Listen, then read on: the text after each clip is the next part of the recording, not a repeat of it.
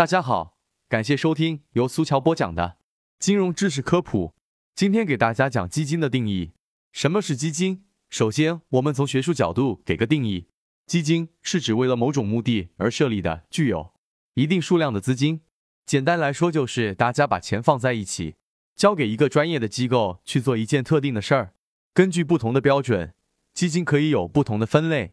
下面我们讲讲常见的分类方式。根据购买方式的不同，可以把基金分为开放式基金和封闭式基金。开放式基金可以通过银行、证券公司、基金公司进行买卖。购买基金的行为称之为申购，卖出基金的行为称之为赎回。封闭式基金一般通过二级市场进行买卖，主要就是证券市场，比如深圳证券交易所、上海证券交易所。举个例子，老王直接从批发市场买了一百斤白菜。这种称之为一级市场交易。老王把一百斤白菜卖给了隔壁老李，老王和老李之间的交易称之为二级市场交易。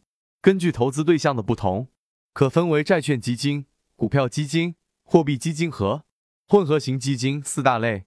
债券型基金是指专门投资于债券的基金，股票基金是指投资于股票市场的基金，货币基金是指专门投向风险小的货币市场工具。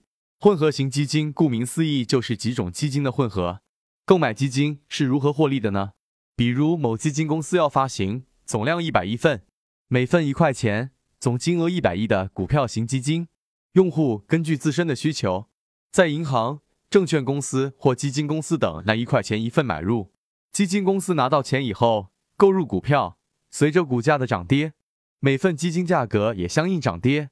假如股票上涨，则每份基金的价格会超过一块钱，这时候赎回基金则可获利；反之，股价下跌，每份基金的价格会低于一块钱，此时赎回基金则会亏损。